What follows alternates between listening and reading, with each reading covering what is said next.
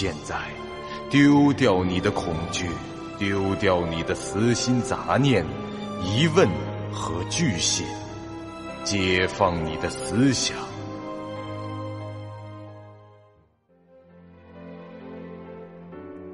您现在收听到的是由喜马拉雅 FM 出品、巨五八瓦塔播讲的长篇恐怖网络游戏有声小说《惊悚乐园》，作者。三天两觉，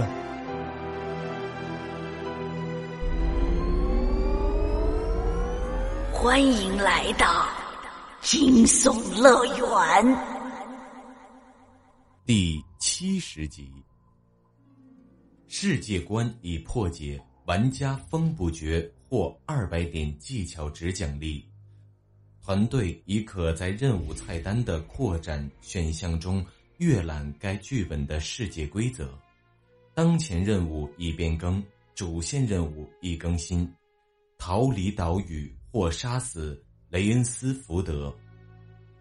你妈！我干嘛要看啊？风不觉破口大骂，啪啪的扇了自己两个耳光。他拿着纸站了起来，在游戏菜单里检视着自己的状态。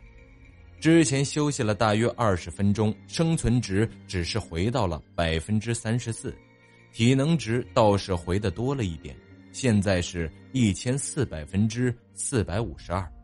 可问题是，这种状态就能完成主线任务了？哎，专精提升了。风不觉这时发现菜单中的专精栏里，自己的通用专精发生了变化。升到了 D 级，通用专精与技巧值的获取是成正比的，当然两者间没有绝对的互换比率，只是可以按照这个思路做个参考。无论是能一个打十个的战斗型玩家，还是像风不绝这种经常能破解世界观的类型，反正只要对剧本进程有推动的行为，都会被计入通用专精的经验积累。从这一点来看，和技巧值非常的相似。一般来说，玩的剧本越多，通用专精的等级就越高，所以这是一个任何人都能升到 A 级的专精。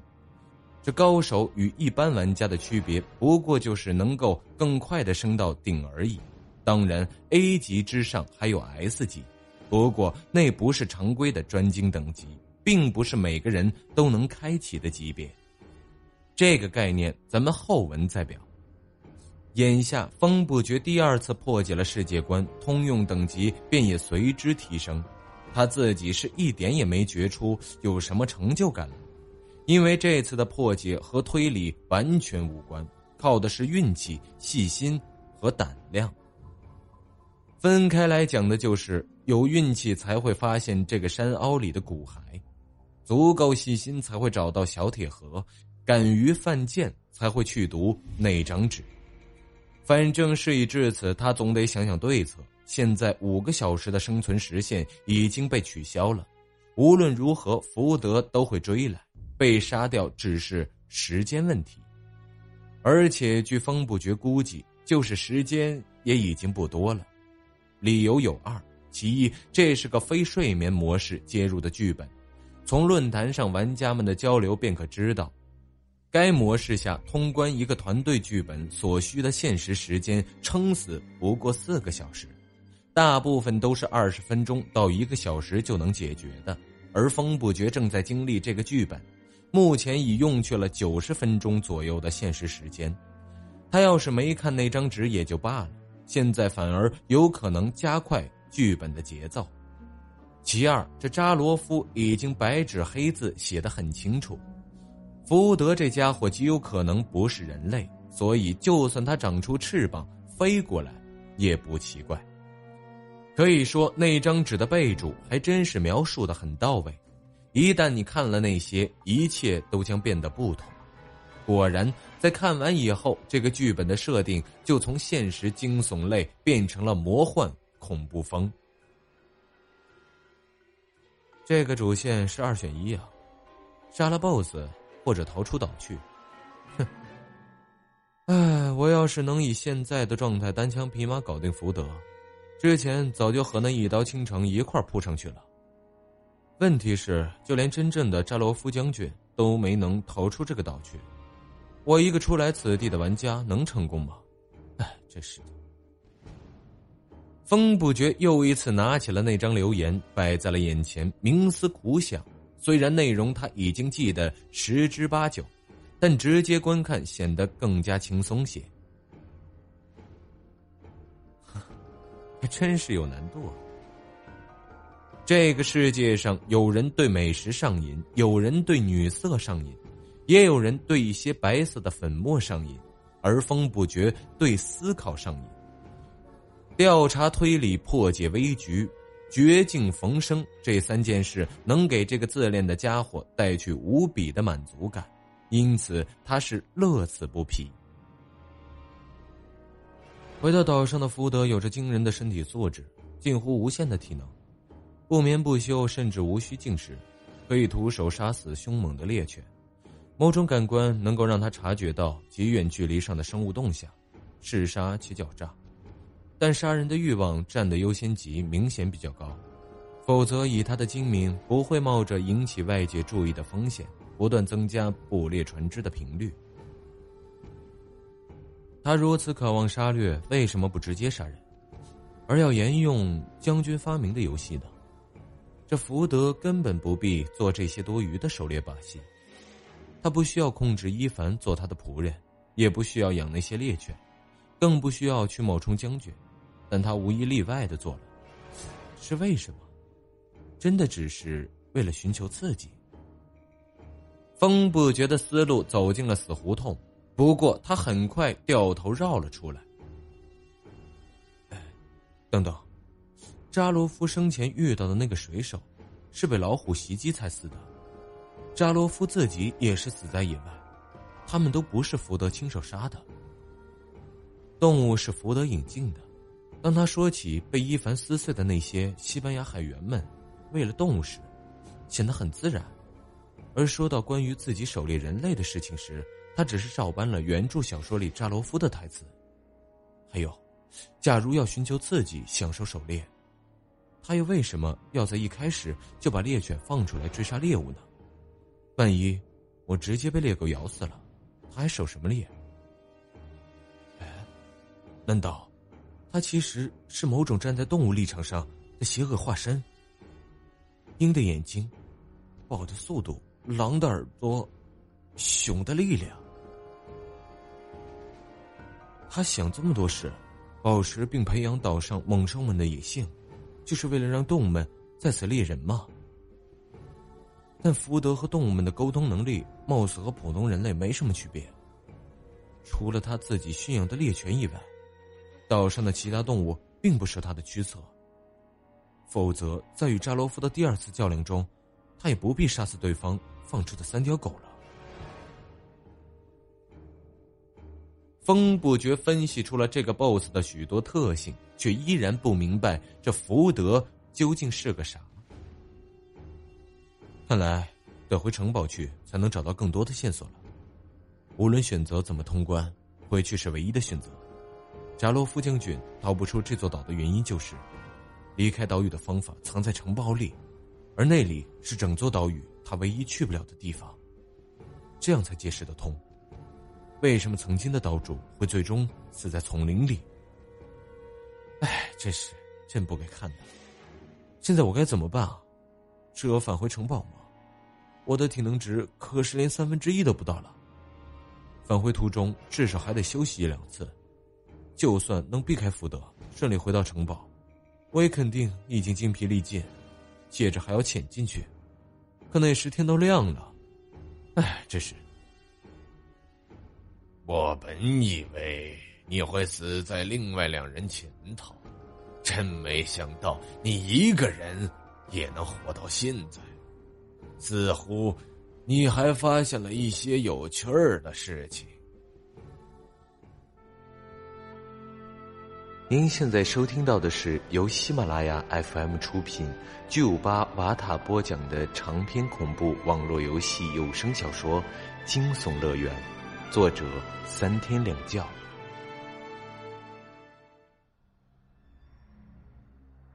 就在这时，福德的说话声在黑暗中突兀的响起。风不觉反应神速，一边低下身子急退，一边用手电筒照向了声音传来的方向。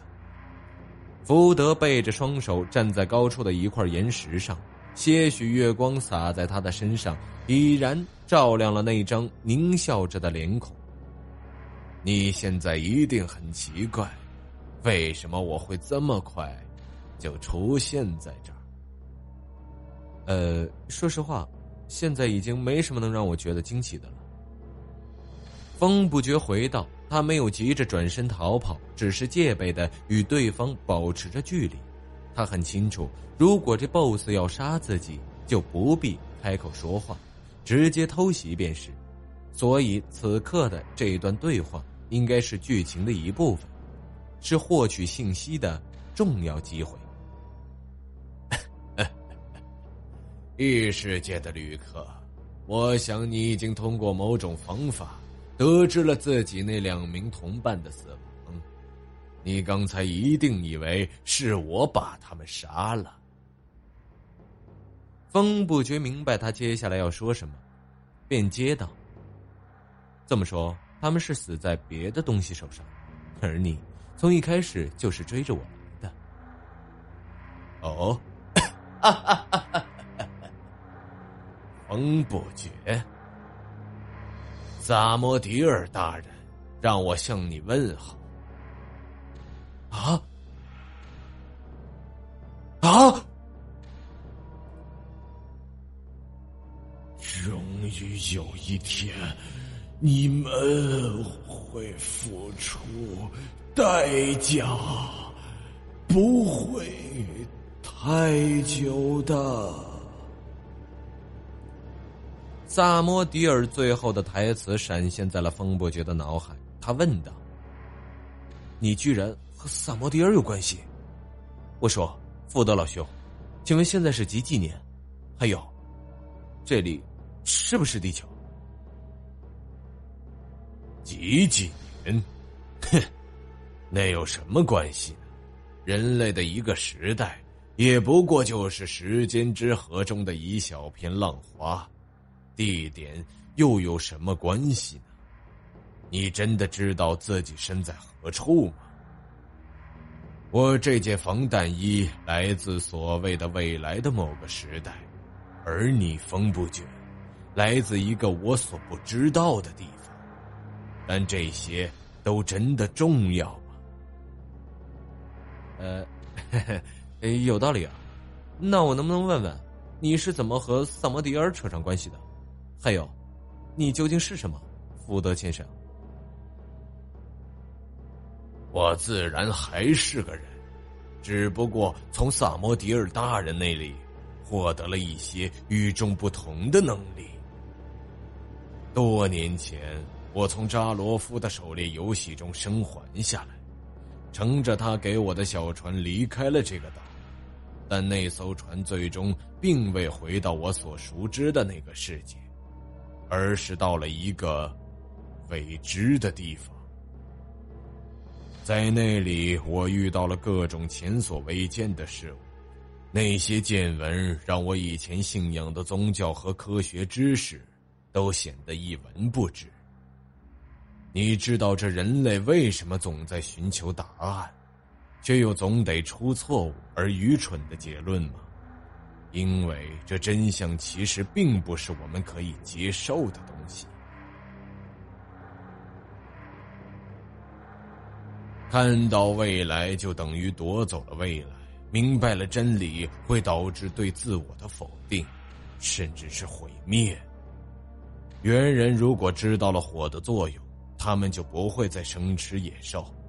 数千年前的人如果知道了医药学的存在，就不会把得病的人直接杀死掩埋。数百年前的人如果知道了宗教的真相，就不会把无辜的妇女当成女巫活活的烧死。而我在得知了一些事情以后。就变成了现在的这样。哼，萨摩迪尔和你达成了交易是什么？我给他提供疲惫而绝望的灵魂，他给我永恒的生命和超凡的力量。扎罗夫死后，我试过把所有的落难者都关起来进行折磨，然后再杀死。但我很快的意识到，这城堡里没有那么多牢房，而我和伊凡两个人也有点忙不过来。看来这萨总发来的订单需求量很大，啊！我很感谢这扎罗夫发明了猎人游戏，最后的结果证明了，还是这种方式最有效率。我未必要亲自动手，我只要向那些人宣布一下规则，然后看着他们在恐怖、绝望和求生本能间夹缝中自生自灭。啊，原来如此，这样我就懂了。那么，出入这座岛屿的真正港口，想必是在你的城堡下喽。哼，你确实像萨摩迪尔大人说的那样精明，猜的没错。岛的表面下有一条隐蔽的河道，从城堡地下一直通到最西面。在那儿的一面峭壁下方有一个退潮时才会出现的出口，不过即使你发现了那个地方也没用。这岛上仅有的几艘船，都在我的城堡里。好吧，看来我是逃不掉了。那么，此刻你没有立即动手杀我，而是先告诉了我这些，都是萨摩迪尔的意思吧？那是当然。你的灵魂是大人最想收割的一个。我想请教一下，现在你已足够疲惫和绝望了吗？如果还没有，我可以等。你觉得自己能在这岛上活几天？能比扎罗夫更长吗？你太小看我了，福德先生。我恰巧就是这世上生存力最强的生物之一。嗯，难道你想说你自己不是人类吗？如果你都能算人的话，我当然也是人了。但是众所周知，像异形啊，什么 SCP 六八二了，吃不上特供的中国人等等，都是顽强无比的存在。抱着让我自生自灭的态度是没用的。呃，虽然我不知道你在说什么，但我好像明白了你的观点。既然如此，就由我亲自动手来解决。那个“你”字还没说出口，风不觉就像一枚炮弹般弹出，瞬间冲出了几十米距离。他站立过的地方只留下一个深深的脚印，空气中好似还留下了一丝附着着血腥味的热量。这福德狰狞一笑，顺势追上。他的动作也不比使出灵魂巨身术的风不绝要慢多少，其足下轻点便可一跃数丈。他朝着对方的逃离方向飘然而行，而且是越跑越快。足底每次加劲，这身子便如离弦之箭。这家伙实在是强的匪夷所思。在这种速度的角逐上，风不绝还可与之对方斗上一斗。可纵然他的绝对速度和爆发力略胜一筹，福德和他之间的距离还是在逐步的缩短。两人对地形的熟悉程度不同，再者追逐、追赶者可以看到逃跑一方的行动，来及时判断前路的状况。风不绝则必须在亡命狂奔中不断确认前方的路径，以免一脚踏空或者进入死路绝境。若不是他的动态视力也提高了许多，凭着一个手电筒在丛林中狂奔，恐怕早就和这猪一样撞树上。两条人影是一前一后，在黎明前最黑暗的时刻于密林中急速穿行。前者如一枚不断弹射的子弹，凭借着周围的事物反复支撑加速；后者如浮游点水，轻巧迅利，丝毫不落下风。本集播讲完毕，感谢您收听由喜马拉雅 FM 出品的长篇恐怖悬疑惊。感谢您的收听，去运用商店下载 Patreon 运用城市，在首页搜索海量有声书，或点击下方链接听更多小说等内容。